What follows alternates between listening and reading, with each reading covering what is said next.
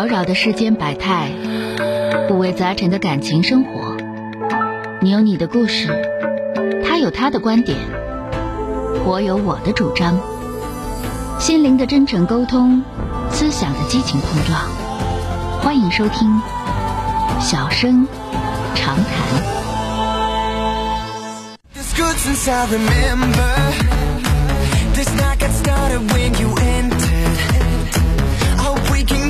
好的，来迎进的是打进二号线的八五八幺五九九九的这位朋友，喂，你好，喂，你好，是我吗？哎，你好，电话接进来了啊，我是钟晓，啊说说遇到什么事儿了啊？啊，钟晓老师，晚上好。那个，我我今年三十三岁，我老公三十四岁。嗯然后呢，我们从相处就是认识一直到现在已经三年半，嗯结婚两年半。嗯，然后呢，他的工作从一开始就不稳定，但是刚开始吧，我我就感觉想法挺简单的，没考虑那么多，觉得两个人在一起好就可以了。嗯但是，嗯、他这个上班和失业的状态吧，基本上不说持平也差不多了，一半上班一半失业，就是经常会待业嗯这种状态。然后目前来讲哈，他又在家待了能有四个月了。嗯然后我也跟他谈过找工作的事儿，然后那个他就一直在说啊，再看再找，没有合适的，不没想好想干嘛。这四个月眼瞅就要过去了。嗯然后呢，我也跟他讲过这个道理，但是没没没把话说那么硬，因为我怕伤他自尊嘛，给他就是留点面子。嗯然后呢，但是现在我就就是想想以后的生活，就开始有点儿彷徨了。你这样就是你这个彷徨吧，就是因为你结婚年头很短，然后你爱人这个状态，你处对象前他就这样，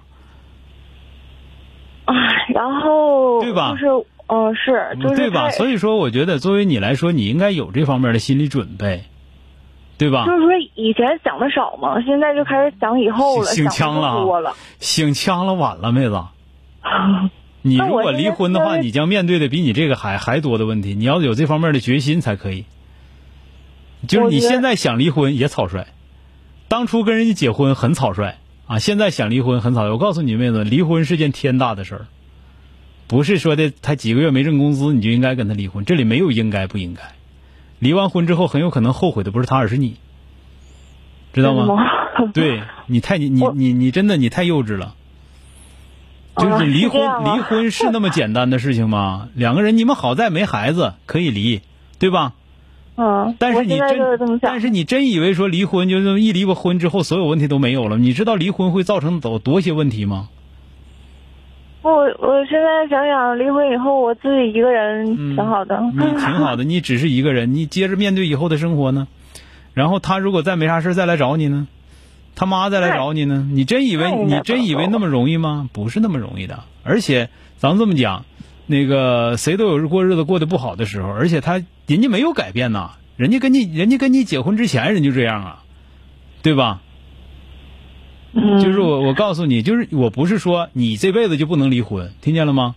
不是这个意思，但是说仅仅因为三四个月没没工作，然后不能够提供这个相应的这个钱儿的话，你就要离婚，这是草率，这叫不不不草率。钟晓老师，他不是说这三四个月没有工作，他是我说的就是，就是实际上这三四个月没工作是出现了这个这个问题的一个最根本的一个原因，就是他一直这样的一个工作状态，对吧？